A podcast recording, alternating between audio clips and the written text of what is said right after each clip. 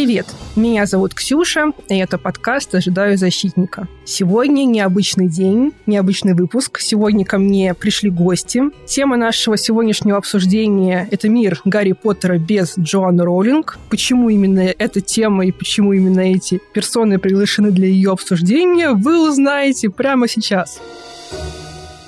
Итак, в моей студии мы записываемся офлайн в живом присутствии друг друга. Сидят две замечательные девушки. Ольга Власенко. Привет, привет. Писательница, исследовательница фанфикшена. И Ани Баблоян. Всем привет. Преподавательница английского, дизайнерка и контент-креаторка. Недавно они основали Fig Club, клуб, где люди собираются в онлайн-формате и обсуждают фанфики. Расскажите о Фиклабе, как вы его придумали, что вам дает его ведение? Фанфики — это прекрасно.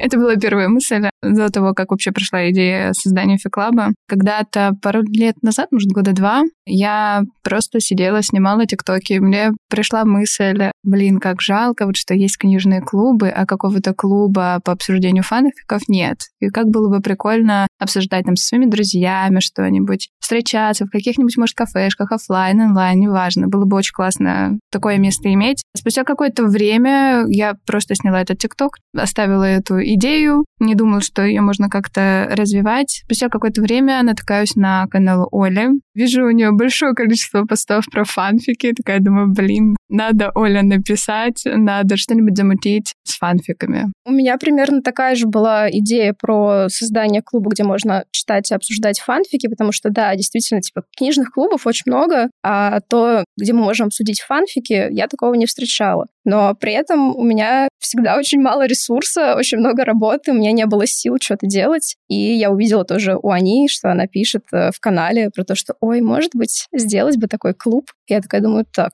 вдвоем-то это сделать получше, потому что если я это одна буду делать, я, возможно, где-то слишком задушню, потому что я, мне кажется, во многом очень академический человек, и я боюсь задушнить. С Ани у нас как раз, мне кажется, вышел такой прекрасный баланс, что где-то мы можем накидать чего-то около интеллектуального, а где-то мы можем пошутить какие-то кринжовые мемы. И в итоге, мне кажется, действительно у нас получился гармоничный клуб, в какой-то момент мы просто такие решили его сделать и сделали все. И как вам сейчас? Вот вы уже какое-то количество клубов, встреч провели. Как идете?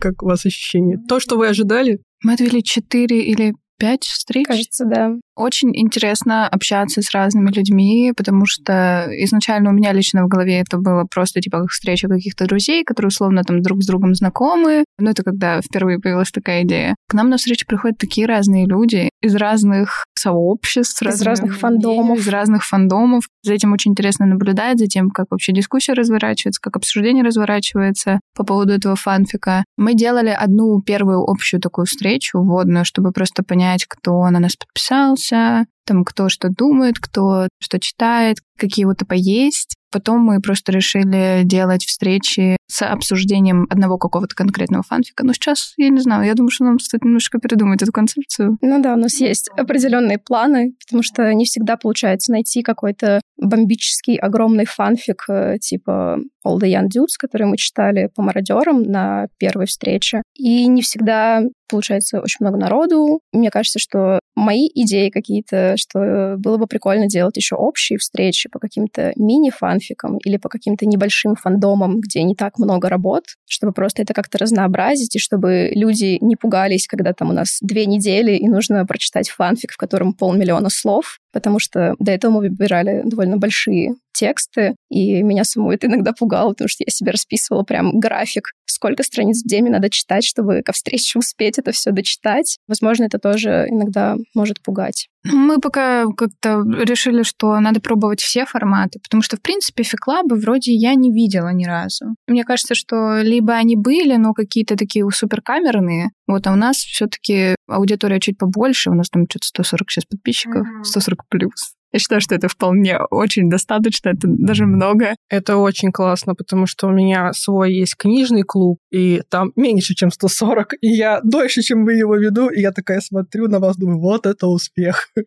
вот люди могут. Да, вовлечение какое-то другое. Да, как какие-то меня... активности, может, чуть побольше. Мы обсуждаем на английском языке. Понятно, что не все говорят на английском языке. Ну ладно, это про продвижение, как делать так, чтобы про тебя услышали. Но это вообще отдельный, конечно, разговор. Тема нашей встречи «Мир Гарри Поттера без Джоан Роулинг». И давайте обратимся к слону в комнате и зададимся вопросом, почему же без нее? Откуда вообще эта мысль произошла? Я эту тему в своем подкасте еще не поднимала, но я думаю, что вы так или иначе э, слышали про то, что существует определенная controversy, связанная с ее высказываниями. Что-то, что всколыхнуло весь фандом, и огромное количество встало перед дилеммой, как поддерживать творчество человека, если считаешь ее высказывания оскорбительными, вредными для кого-то. Вы вообще как знакомы с данной ситуацией? Знаете, что такого натворила Джоан Роллинг? Я слышала и про весь скандал, и читала ее какие-то высказывания. Мы сейчас обсудим, что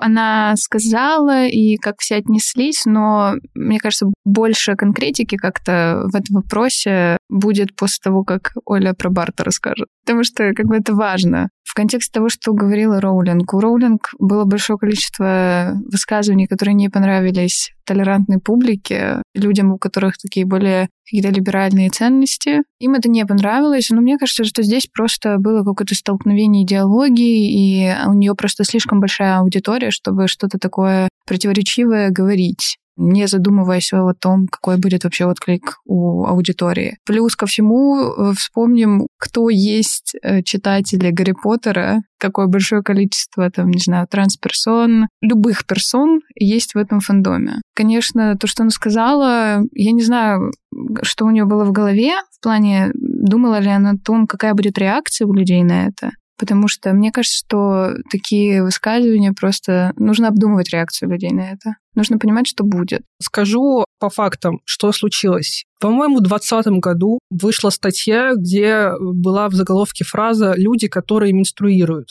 Она написала твит. Почему вы сказали люди, которые менструируют, если можно сказать женщины? Это вызвало реакцию у э, транс-сообщества и людей, поддерживающих транс-сообщество, потому что с их точки зрения не все люди, которые позиционируются как женщины, менструируют, не все люди, которые позиционируются как мужчины, не менструируют. Ей указали на ее ошибку, она сказала, я не остановлюсь на этом. Но написала потом еще эссе, потом э, еще что-то сказала. В в принципе, в ее высказываниях нет какого-то призыва к агрессии, то есть она не совсем уж какая-то людоедка, просто она говорит какие-то вещи, которые, если вы транс-человек, то для вас эти слова обидны, потому что вы их, может быть, всю жизнь слышали, как вам это говорили, что ты, может быть, ничего не понимаешь, есть только два пола. Хотя, мне кажется, это какая-то бесконечный разговор. Пола только два. Да я про гендеры тебе говорю. Такая ситуация был Blacklash. Не хотела я столько английских слов, но мне кажется, просто в русском их нет,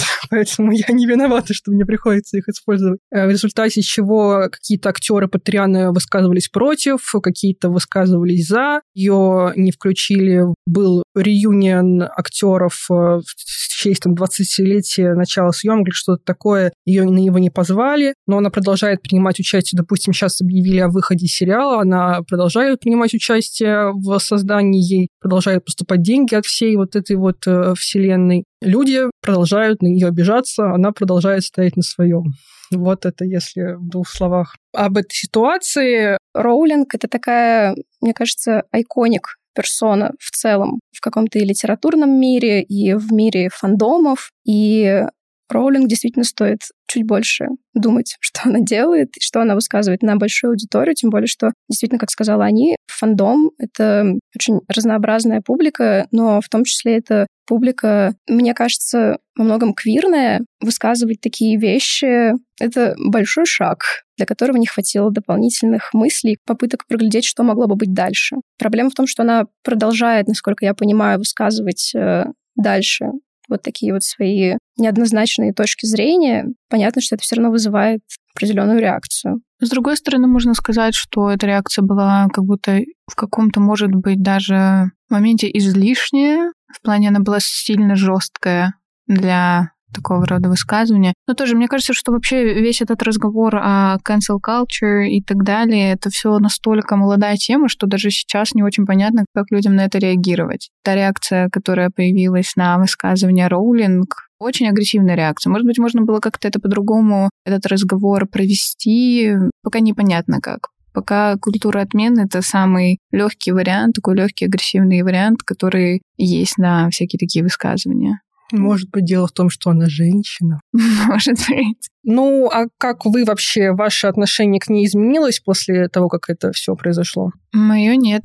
Я не считаю, что у автора нужно забирать его произведение, даже если он говорит что-то противоречивое. Я в целом бы сказала, что я очень спокойно отношусь к авторам произведений, но, возможно, это еще связано с тем, что я искусствоведка, и в истории искусства просто регулярно есть э, такие персонажи, например, там тот же Гоген, которые меняли живопись, меняли историю искусств, но при этом были, ну, мягко скажем, не очень хорошими людьми. И э, ты все равно с этим сталкиваешься, ты все равно это изучаешь, тебе там может нравиться или не нравиться творчество. Моя позиция в этом плане, что мне может нравиться творчество человека, который мне не импонирует, но я чаще всего довольно критически отношусь к той или иной персоне. Я не буду сразу отменять человека и переставать читать Гарри Поттера, если я не согласна с высказываниями авторки. Но я просто буду более критически относиться к высказываниям. Но какие-то холивары я вряд ли полезу. Опять же, пока меня это напрямую не коснулось, я в это не полезу. В общем, да, я в этом плане просто разделяю автора от творчества стараюсь э, более критически относиться к первоисточнику и непосредственно к персоне, которая это создает.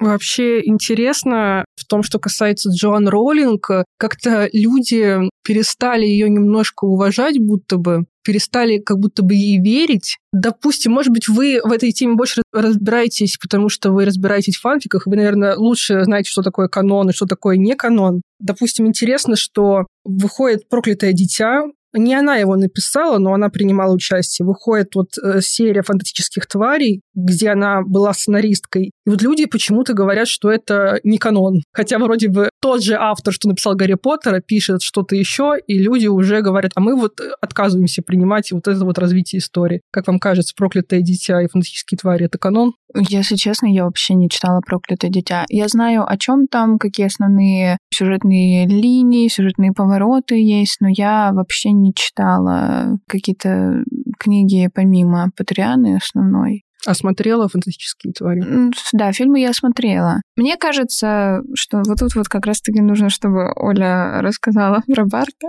да. потому что это будет очень важно отталкиваться от этого дальше в разговоре. Мне кажется, это важно. Давайте немножечко повернем это в околоакадемическое русло. Та теория, от которой я всегда отталкиваюсь в фанфикшне и в изучении фанфикшна, это теория французского философа Ролана Барта. Он занимался там семиотикой, всеми такими вещами, и у него вышло в 67 году такое культовое эссе, которое так и называется «Смерть автора», и в нем он высказывает э, идею, что после того, как автор написал текст, э, выпустил его в публичное пространство, то автор как будто бы умирает. И то есть этот текст он может интерпретироваться абсолютно как угодно, он может развиваться как угодно, и не то чтобы автор на него никак не может повлиять, но сами читатели и вообще те люди, которые воспринимают то или иное произведение, они имеют полное право на любые интерпретации. И мне кажется, это в целом очень важная штука в фандомах, потому что если ты хочешь, чтобы твоя история развивалась, чтобы это была не просто книжка, которую вот ты выпустил, она там, не знаю, повисела в списке лучших книг недели, потом исчезла, то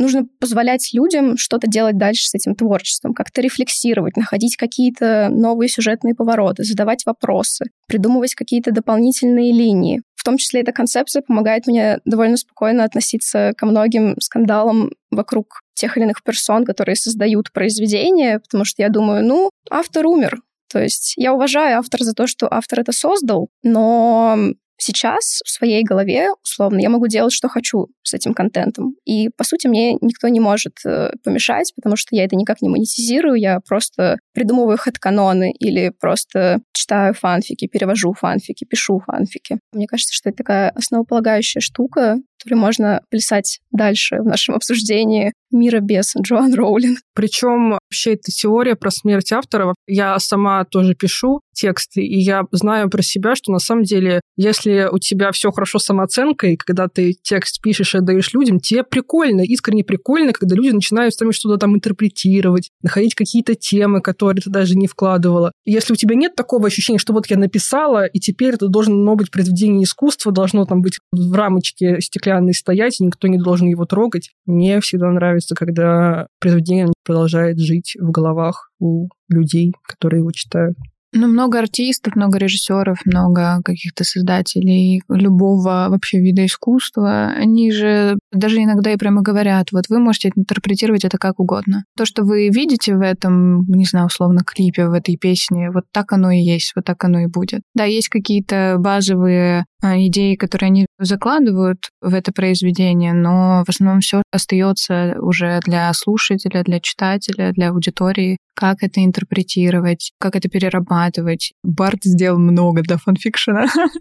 Да, это точно. Мир Гарри Поттера без Роулинг — это абсолютный фанфикшн. Mm-hmm. Это фан-контент любого рода, начиная от э, каких-нибудь косплееров на всяких фестивалях, заканчивая тиктоками или эдитами каким-нибудь. Мне кажется, мир без роулинг будет вполне еще долго существовать. Если вернуться к разговору о канонах, надо, наверное, немножечко тут в терминологии нам с вами договориться, что мы считаем каноном и что мы считаем хэт-каноном. Ну, я обычно считаю каноном то, что ну, есть первоисточники по понятным причинам. Раньше я еще считала каноном вот то, что мы как раз затрагивали там про проклятое дитя, про фантастических тварей, условно, то, что еще тебе добавил автор, вне зависимости от того, вышло это там в каком-то официальном издательстве или нет. Но сейчас я поспокойнее к этому отношусь, потому что там тоже проклятое дитя я не читала. Я прочитала синопсис, мне не понравилось, и я решила, что для меня это не канон. Все. А, то есть мы сами можем решить, что канон, да? В этом плане, да. То есть для меня прям канон-канон — это семь книг первоисточника. Но я думаю, что определенное количество людей может со мной согласиться, хотя бы потому что, не знаю, там мы росли примерно в одно время, то есть э, я помню, что когда выходили эти книжки, и когда еще был этот прогал, когда дальше еще ничего не было,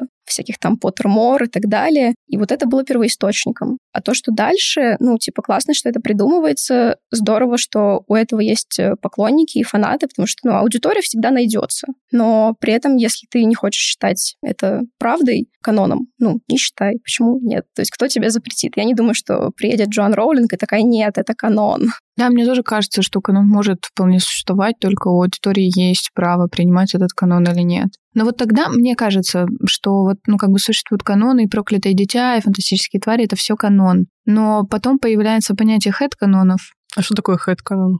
Я вот воспринимаю по-разному с людьми в интернете это понятие. Вот для меня хэт-канон — это какое-то явление, возможно. Я очень плохо сейчас буду с этим разбираться, с академической Я штучкой. немножечко помогу. Хэт-канон — это, по сути, канон, который принят в фан-сообществе. Это не то, что, допустим, только один человек придумал, там с ним еще один согласился. Это вот э, кто-то в фанфике ввел вот как они мне сегодня рассказывали, что там Снейп — это крестный отец Драко. Потом это начало как бы блуждать по фанфикам, и этого стало так много, что все решили, а, ну, окей, давайте так. То есть, когда это какое-то явление, которое придумано фанатами, с этим согласилось э, большое количество людей. Но при этом хэдканоны, мне кажется, вполне могут быть... Противоречивыми. Ну, и противоречивыми, и персональными. То есть, э, если у тебя есть какой-то хэдканон, с которым не согласна основная масса фандома, то это тоже вполне себе валидный хэдканон. Мне кажется, что просто еще на канон, вообще на восприятие канона влияет количество пейрингов, которые ты шиперишь условно, потому что они супер разные, и ты можешь шиперить одного и того же персонажа, там, не знаю, с разными абсолютно людьми, и тоже, ну что это, это канон, это хэт-канон, что это? Это тоже как бы непонятно. Поэтому я считаю, что канон как бы вполне имеет место быть, но аудитория сама воспринимает этот канон, думает о том, что мне тут принять, что нет, потому что, ну, я уверена, что есть люди, которые такие, да, нам нравится называется «Проклятое дитя». Это канон. Смотрела его на сцене, и на сцене мне понравилось. То есть я читала в тексте, и я такая, что это за фигня? А потом посмотрела и поняла, что э, сценарии должны смотреться на сцене, потому что когда они просто на бумаге, ты можешь не въехать, что там к чему. Но мне, правда, я прям удовольствие получила. Я точно знаю, что некоторых от канона вылезли из «Проклятого дитя» тоже. Всякие фанфики, где Малфой отец-одиночка, что-нибудь в этом роде. Мне точно кажется, что много именно фанфиков там с родительским условно контентом вышло. Все это после проклятого дитя и большое количество этого. Все эти УТП с детьми. Ой, да, это же просто отдельная какая-то тема, мне да, кажется, в да. фандоме. И мне кажется, что это не испортило все, что было до этого, что проклятое дитя не сильно испортило вообще там мир фанфикшена условно. Ну, мне вообще кажется, что, что и проклятое дитя, и фантастические твари это ну, в первую очередь, это игра на ностальгии. То есть э, мне не хочется говорить, что это хайп. Я смотрела «Фантастические твари», но мне было прям хорошо смотреть. Я помню, что я пришла в кинотеатр, и там вся эта опенинг, вся эта музыка, и я такая, о боже, это вот как тогда, когда мне было там 14, я смотрела последнюю часть Гарри Поттера на большом экране. То есть э, для меня в этом плане такая игра на ностальгии, но опять же, если это работает, почему нет? То, что тебе не нравится, реально просто не принимай, и все. Ну да, люди же получают удовольствие, когда приходят. Я тоже часто слышу мнение, что вот, они просто деньги вытягивают. Но деньги они же вытягивают не в смысле просто все приходите, давайте мне деньги ни за что. Люди реально получают удовольствие, когда смотрят эти фильмы. И мне кажется, вселенная такая большая, она подразумевает, что может быть и в прошлом, и в будущем, и в настоящем, когда угодно, сколько угодно историй. Ну, собственно, вы об этом лучше меня знаете, потому что вы э, разбираетесь в фанфиках. Кстати, мой вопрос как раз следующий про это. Почему, как вы думаете, художественный мир Гарри Поттера стал такой благотворной э, почвой для фанфиков. По поводу фантастических тварей и вот фильмов, которые выкачивают деньги из фанатов. Я хочу сказать, что видеокреаторы вообще сильно довольны тем, что у них чуть больше стало материала, которым они могут пользоваться, потому что в фантастических тварях очень много показано вообще магического мира, какие-то новые, там, не знаю, локации, те же сцены там старого Хогвартса. Им это очень помогло. Вот кто действительно доволен выходами фильмов. Да, почему художественный мир Гарри Поттера стал благотворной почвой для фанфикшена. Чего не хватает, может быть, в каноне Гарри Поттера, что активно добавляют фикрайтеры?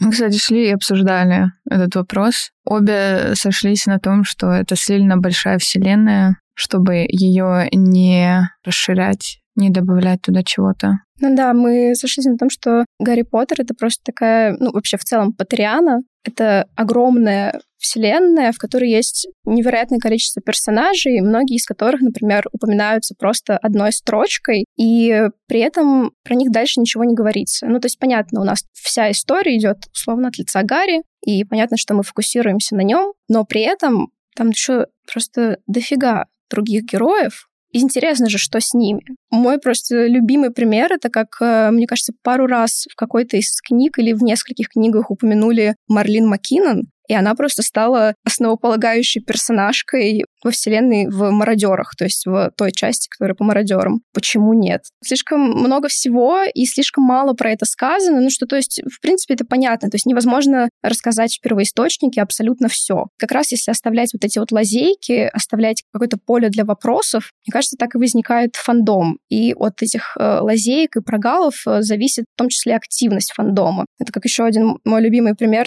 не из Гарри Поттера, но я всегда ссылаюсь на сверхъестественное. Ну, в общем, мне кажется, что если бы нам в каноне додали Дестиэль нормально, то есть э, там Дин и Касс, если бы нам нормально показали какое-то развитие отношений, если бы нас не квирбейтили, фанфиков было бы значительно меньше. А так как все было какими-то там полунамеками, кто-то потом это все отрицал, кто-то что-то еще добавлял на всяких комиконах, то фанаты такие, а как, а как же так?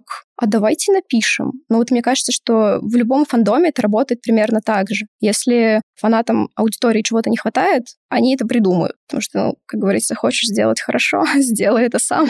Да, то есть все эти вопросы, а что если, а что вот тут, а может быть здесь чуть поковырять и это Блейза Забини как-нибудь перепридумать? Потому что я вообще обожаю вот это слизеринское трио, слизеринский квартет, э, где они буквально виделись там раза два-три, тоже упоминались два-три раза в книге, но в итоге Блейз Забини стал вообще чуть ли не самым любимым персонажем у всех. Панси Паркинсон тоже супер. Ее додумали как персонажа, сделали даже ее лучше, чем та неприятная девочка, которую описывала Роулинг. Вот э, я очень люблю, конечно, Роулинг в кавычках только за отношение к слизеринцам и то, как она их описывала сразу делая неприятными абсолютно. Типа, все, они плохие. Но мне кажется, что здесь мы сейчас говорим в том числе из точки нашей сейчас взрослости. Ну, да, да, да. То есть, когда ты это читаешь там в 12, в 13, такой думаешь, ну да, все, слизеринцы, они плохие. И не то, чтобы у тебя сразу возникает 100-500 э, вопросов о том, что а, вот у них есть какой-то еще контекст, у них есть бэкграунд, у них там тоже какие-то свои семейные персонажные травмы. То есть... Э, да, не стоит забывать, забывать, что это детская книжка изначально да. была. Вот, То есть мы сейчас все, все пишем какие-то огромные работы про фанфики по Гарри Поттеру, но иногда, мне кажется, действительно мы забываем, что изначально это была детская книжка. То есть здорово, что мы пытаемся развивать эту вселенную в том числе таким образом, но совсем докапываться до первоисточника, что нам не показали каждого персонажа со всех сторон, ну, не знаю, это какие бы там книжки тогда были. Их бы тогда дети вряд ли читали. Я просто люблю это описание Панси в книгах, где Роулинг пишет, что она выглядит как мопс. Да, да. Ну ладно, это, это буквально, наверное, второе ее появление в книгах и она мопс. Но она же слизеринка, как да. раз там нужно показать, что слизерин, все, они все не очень хорошие, а вот гриффиндорцы. Это потом ты уже как бы взрослеешь, начинаешь задумываться, типа, а почему так, а что плохого в амбициях? Вы к какому э, факультету себя относите? Хаффлпаф. Я отношу себя к Гриффиндору, хотя нас все время с они отправляют на другие факультеты. Из факультета. Ну, там такие опросники, как я видела, какой-то рилс. Выберите любимое животное, и там барсук, змея, и ты думаешь, действительно. Ну, в общем, да, это похоже на вот эти вот тесты в Тамблере, где там абсолютно рандомные штуки, типа, когда тебя отправляют на факультет, и там вопросы в стиле, что вам больше всего важно в жизни? Смелость, амбиции. Ну, короче, да, там действительно на Поттермор есть такое, возможно, сейчас не называется Поттермор. Там действительно такие очень basic вопросы, но да, я отношу себя к Гриффиндору по этому тесту, но при этом мне кажется, что в каждом факультете есть то, к чему можно стремиться. Вот так. Меня Поттермор отправлял слишком много раз во все факультеты. Но самый первый раз я проходила, это был Хаффлпаф, я решила, что все, я Хаффлпафка. Мы делали опросы у нас в телеграм-канале Фиклаба, и мне очень понравилось первое впечатление людей о нас. Я почему-то слезеринка. Оля у нас как-то вранка. На самом деле это не так. Куда бы меня определили? Блин, мне хочется сказать Рейвенкло. Да, я бы тоже, наверное, так сказала. А я себя ощущаю слезеринкой. Слезеринкой. Но у меня, а, наверное, то, как я себя показываю людям, и то, как я себя чувствую внутри, ну, как у всех людей, наверное, это разные вещи. Вот, ну ладно. Роулинг, а, может быть, это говорит о ее таланте, что она смогла написать таких эпизодических персонажей, что прям хочется продлевать их жизнь. Это хороший вопрос. Ну, то есть, э, мне кажется, странно отрицать в целом талант Роулинг, но если говорить просто про проходных персонажей в контексте фандомов, мне кажется, что практически любой проходной персонаж так или иначе раскрывается в фандомах вообще в любых, не только в Гарри Поттере. Просто потому что нам ничего про него не известно, и можно додумать.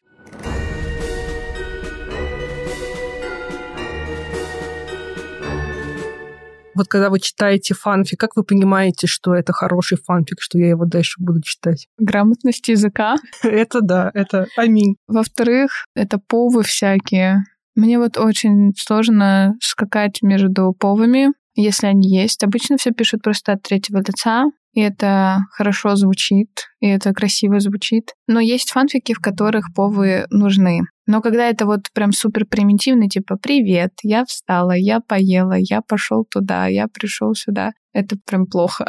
Вообще очень неприятно такое читать, но тоже, если их обосновывать, мне кажется, нормально. Хотя вот у Оли есть свое мнение по этому поводу. Последний фанфик, который мы читали, это фанфик «Затмение» от пользовательницы Миджан, по-моему. Там были повы, и они, как мне кажется, они были обоснованные, Оле было трудно. Ну, они были обоснованы, но вот тут как раз то, что ты упоминала про то, что повы скачут, в целом, какие фанфики я считаю хорошими. Опять же, да, грамотность, адекватное форматирование, но, опять же, к этому можно прийти, то есть не обязательно прям, не знаю, в 12 лет начать писать э, суперграмотно, Но да, когда повы скачут, и это не совсем обосновывается, мне очень тяжело. То есть в этом фанфике в затмении я прошу прощения, повы скачут. Можете Да, вот я сейчас э, расскажу. В затмении это фанфик от третьего лица, и там периодически мы иногда читаем что-то от лица Гарри, иногда что-то от лица Драка. Ну, это типа такие фокалы в тексте. Мне не всегда было понятно, когда, от кого я читаю.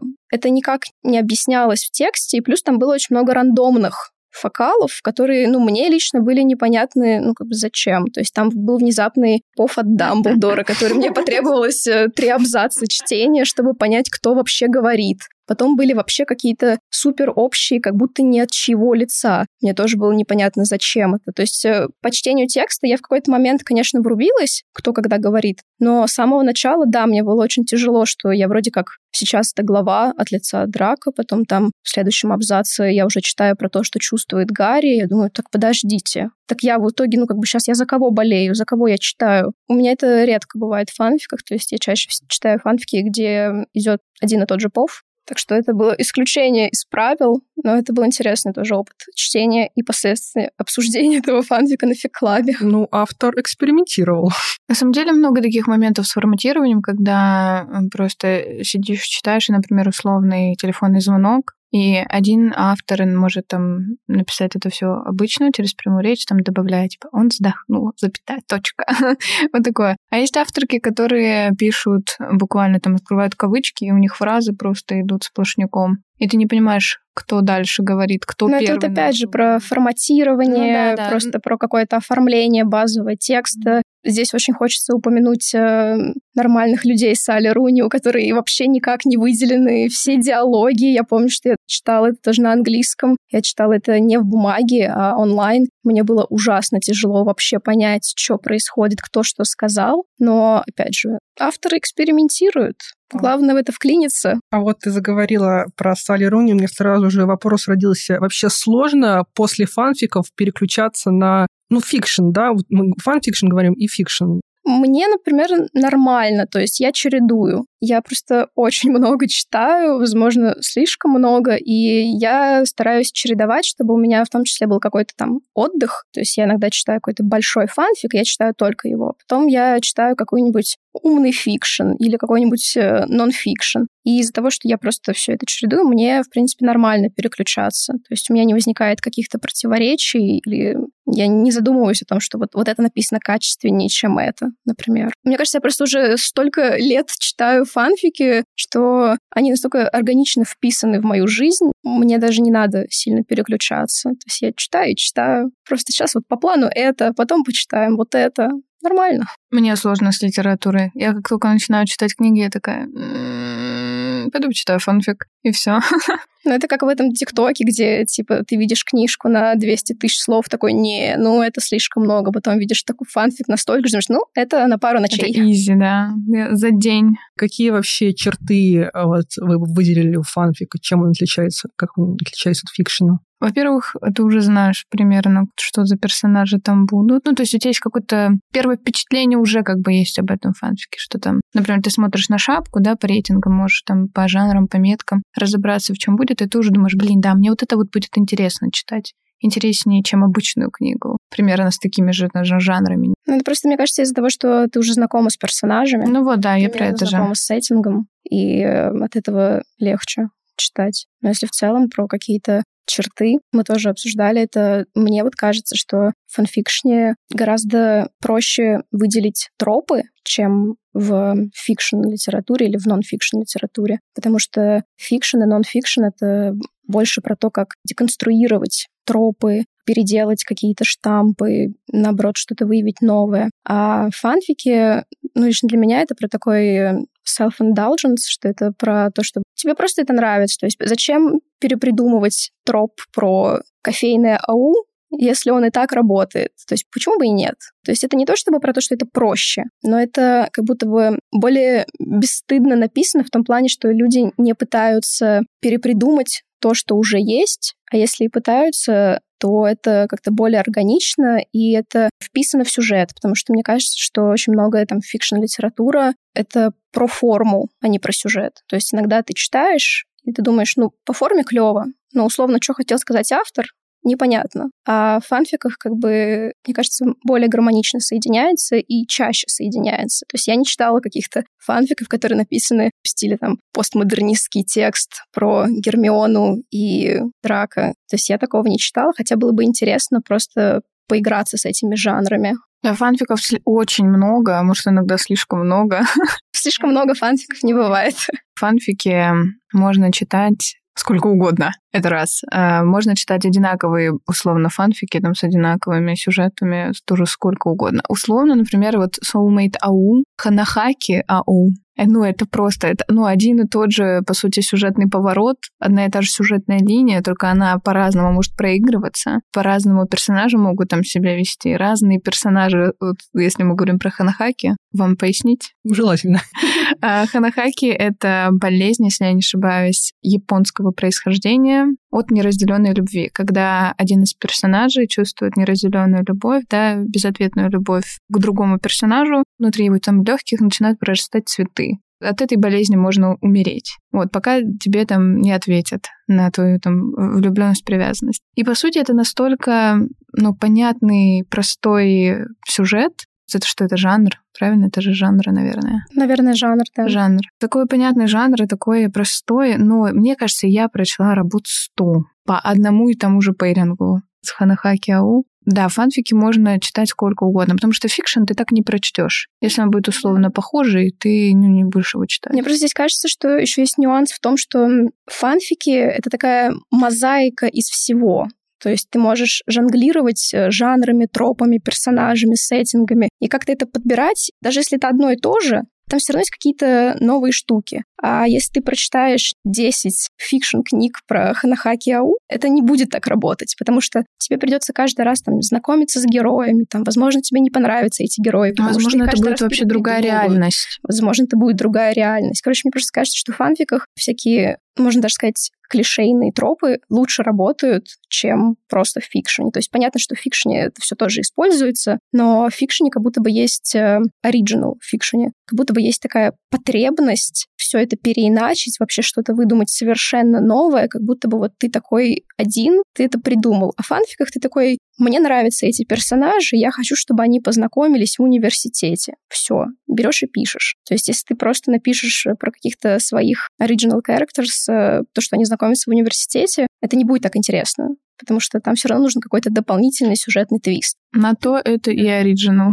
Ну да. Есть еще же такое, что э, когда ты читаешь фанфики, ты просто получаешь удовольствие. А когда читаешь фикшн, часто ты берешь толстую книгу, смотришь на нее грустно, думаешь, надо, все читают, и я должна тоже прочитать. Не, на самом деле с фанфиками такое тоже есть. У меня есть работа, над которой я сижу уже пару месяцев. Называется Evil Prevails. Это очень популярный автор в фандоме в фанфиках по BTS Марк э, Ракович. И я вот сижу, я читаю эту работу, я клянусь, ну, мне прям плохо становится иногда, потому что там все про кровь, там все про какую-то террористическую организацию, про какие-то сопротивления между правительством и организованной преступностью. И, короче, там просто такие подробные описания этого всего, что я сижу, и мне прям плохо. А я очень не люблю читать ангсты, что-то вот такое супер драматичное, темное, вот, поэтому я просто... Почему иногда... читаешь? Почему не бросил? вот я поэтому, типа, сижу и думаю, вот, потому что Ксюша сказала, что, типа, блин, открываю большую книгу, мне надо это прочитать. Вот у меня условно такое же, потому что это одна из таких очень иконичных популярных работ,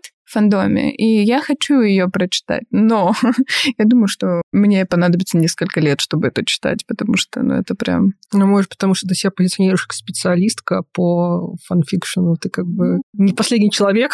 Я и сам своего рода специалист. В этой области, да. Это будет мое оправдание.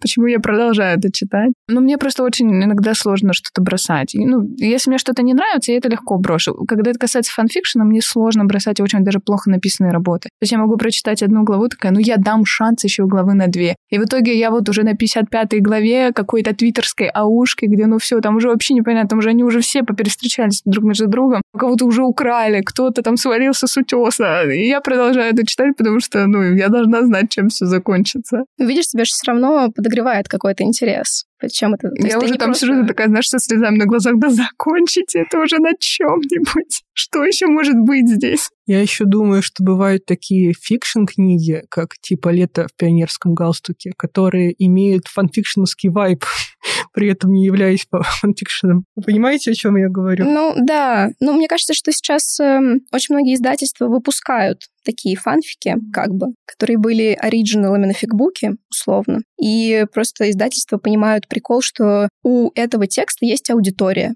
То есть его в том числе выгодно выпустить. Почему бы и нет? Также можно вспомнить фанфик «После», Анны Тот, по которому еще и фильм сняли, да, да. И его и выпустили, и фильм сняли. Это Get Fanfic по Гарри Стайлзу и оригинальный персонаж его ЖП. Там вот были все из One Direction. И Гарри Стайлз там такой типично бэтбой, там что-то весь в татуировках и так далее. Был он очень супер популярный году в 14-15, она его выложила на Wattpad. Спустя, там, не знаю, год-два, условно, его выпустили в печать, его перевели, он в России выходил. И фильм сейчас сняли, уже, мне кажется, часть третью снимают. Ну, это в том числе как 50 оттенков серого. Типа, это тоже ну, такой да, да, да. айконик пример из того, как это было фанфикшеном по сумеркам, потом стало оригинал книгой, потом стало просто кинотрилогией. Ну, если так вообще подумать, э, а не пишем ли мы вообще все, можно сказать, фанфики, потому что мы все чем-то вдохновляемся. И я всегда думала, что у меня такое фанфикшеновское сознание в том плане, что я всегда читала какую-то книгу, и мне такая, а, тут музыкант, я тоже хочу написать про музыканта. И писала про музыканта. Ну, почему бы и нет? Мне всегда кажется, что если ты пишешь это из любви, то это будет работать. Да, вопрос только в том, называть это фанфиком или нет. Ну, да. Или просто вдохновилась. Или украла как художник. Да, да, да. Позаимствовала.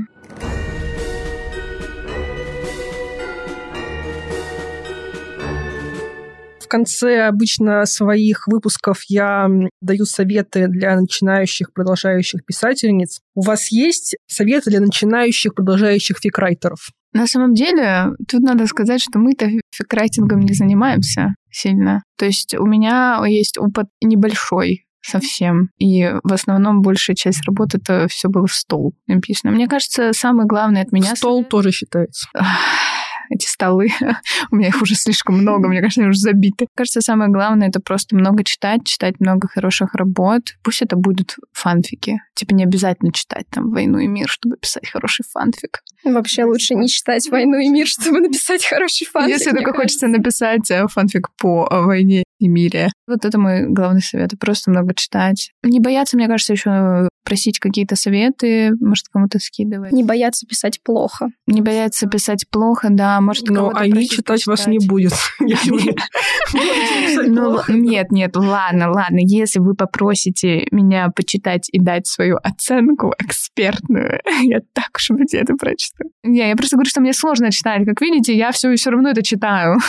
Я даже оценки... Я все это хаваю, да. У меня нет выбора. Я пишу там «нравится» но в сборник не добавлю. У меня, у меня жесткие критерии отбора в сборнике. Все читаю. Ну, я, кстати, да, я тоже, несмотря на то, что есть какие-то работы, которые мне нравятся больше, какие-то меньше, какие-то объективно более качественные, какие-то менее, я тоже читаю почти все, особенно если это маленький руфандом, прости господи, когда у тебя особо нет выбора, ты просто читаешь все, иногда просто видно, а у этого автора есть потенциал. Это, хотя не знаю, это очень э, как-то так высоколобо сказано, но да, мне просто кажется, что здесь главное продолжать писать, особенно если ты прям чувствуешь, что тебе это нравится, и не бояться реально писать плохо, потому что все совершенствуется. Понятно, что можно воспринимать писательство по-разному, можно воспринимать это как какое-то ремесло, можно воспринимать это как вдохновенную практику, что на тебя снизошла муза, и ты вот взял, создал текст но все равно с практикой все равно все это становится лучше. А с чтением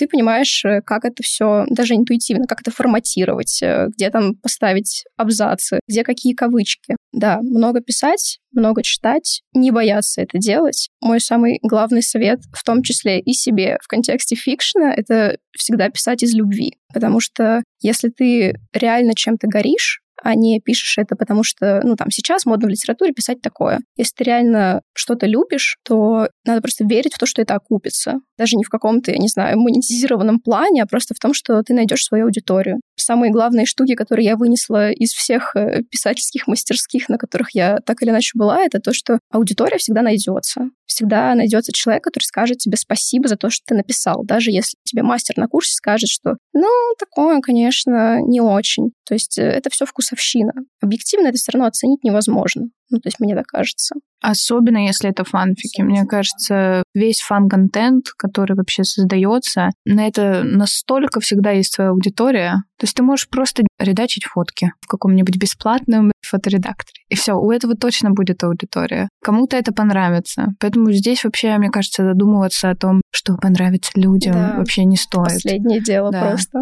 Фан-контент такая хорошая штука. Тут можно делать что угодно, как угодно вообще и для кого угодно. Вот поэтому здесь, мне кажется, в фанфикшене, в видеоконтенте, там, у эдиторов, у артеров и так далее, всегда найдется кто-то, кому понравится. Мне еще кажется, что важно писать то, чего тебе хочется прочитать. Я почти всегда этим руководствуюсь, когда пишу, что вот никто, кроме меня, не напишет вот это вот. Потому что вот я себе это немножечко там представила, но вот прям так, как я хочу, никто не напишет. Значит, чтобы это прочитать, это надо сначала написать. Но это опять же все, все про любовь мне кажется. Все из любви. Очень хороший совет. Я прям вспоминаю вот эту вот книгу «Ноябрьский марафон», там как написать книгу за один месяц, там одно из первых, как выбрать жанр, как выбрать размер, там все советы. Подумайте, какие книги вам нравятся. Вот вам нравится читать про лесорубов, напишите про лесорубов так нужно жить жизнь. И да, круто, что в фанфиках есть свобода, которой, может быть, нет в фикшене. Я очень часто слышу людей, которые говорят, ну я же не настоящая писательница. Вот писатель — это Чехов, а я что?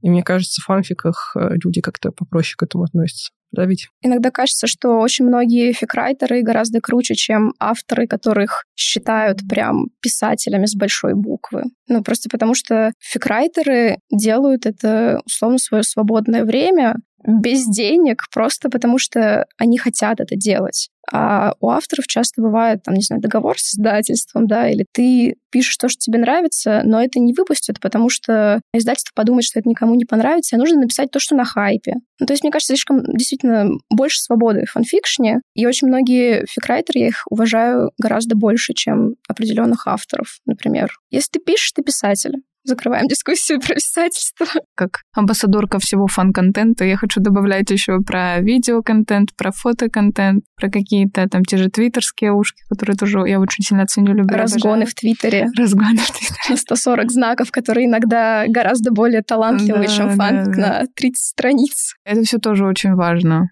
предлагаю нам завершать нашу беседу. Может быть, есть какие-то еще поинты, которые, может быть, хотели сказать? Давайте расскажем про наши первые фанфики. Мой первый фанфик был по Драмионе. Я его прочитала в 11 лет, и он назывался «Буря в стакане воды». И, к сожалению, я не смогла его нагуглить спустя долгие годы. Я очень расстроена, но мне кажется, он у меня где-то есть, потому что вообще, как я вошла в мир фанфикшена, это было типа лето перед пятым классом, и мы с подружкой играли в игры по Гарри Поттеру, вот эти компьютерные. И, конечно, у нас не было денег на то, чтобы покупать лицензионку. И мой одноклассник дал мне паленый диск, на котором было типа 4 или 5 частей игр. А на обратной стороне оказались дополнительные материалы. И там были фанфики. Я не знаю, у меня все еще загадка, как это произошло. Но, в общем, этот фанфик был на оборотной стороне диска, и эта оборотная сторона диска открыла мне мир фанфикшена, и вот так уже продолжается, прости господи, 15 лет, и нет этому конца и края. И слава богу. Слава богу.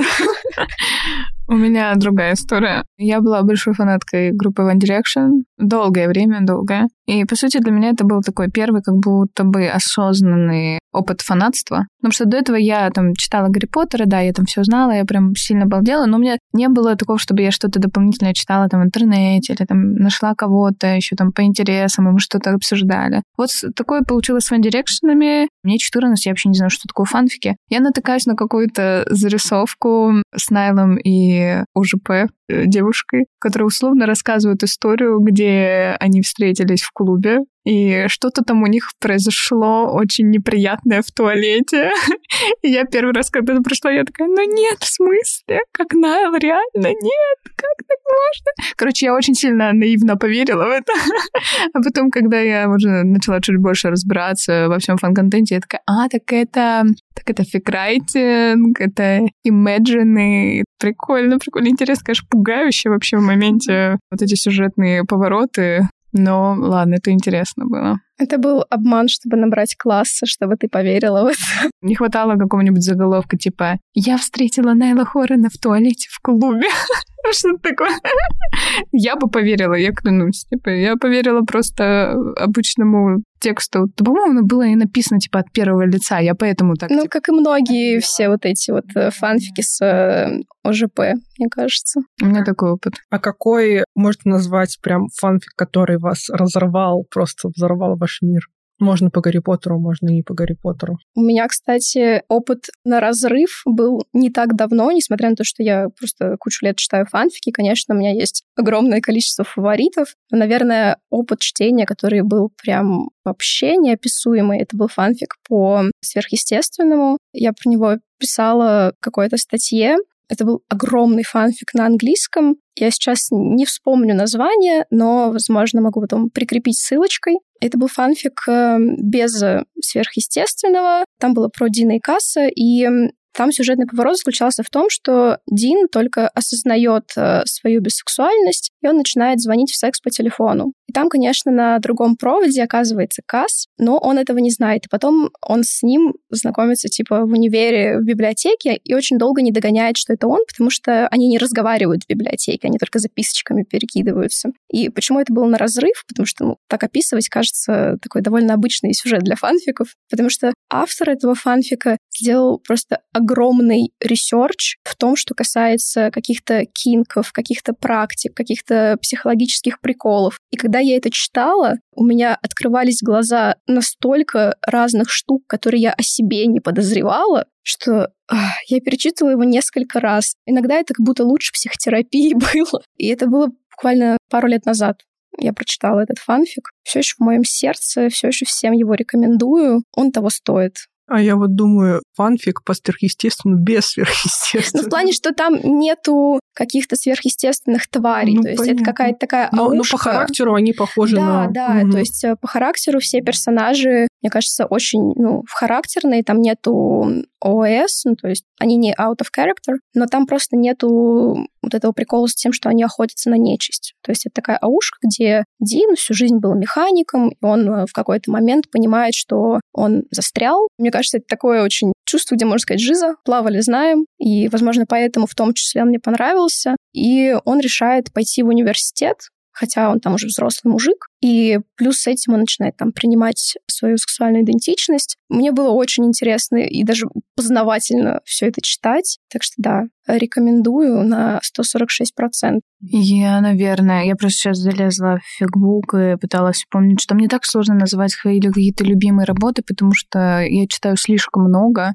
чтобы что-то выделять. Ну, наверное, из последнего, что я читала, я сейчас просто очень сильно в фандоме BTS. Я читала очень много каких-то таких иконик работ по ним. И последние две работы, которые мне очень понравились, это работа Liberty о Superview от Пак Юн. Это средневековая аушка в таком средневековом сеттинге, супер оригинальная, продуманный вообще мир, там какие-то королевства и так далее. И там, как обычно, есть великолепный злодей. Но язык у этой работы просто прекрасный. Я вообще всем советую ее почитать, даже если вы не шиперите никого из BTS. Там очень красивый язык, там такие завороты, такие фразы. Просто меня разорвало вот чисто от языка. Еще из тоже последней работы по BTS, которую я читала, я ее буквально вот прочла за пару дней, когда мы должны были читать «Затмение». я вспомнила, так быстро пробежалась по «Затмению», потому что это я предложила его прочитать на последней встрече. Я прочла тоже буквально за два дня эту работу. Работа называется «Психея», авторка Сира.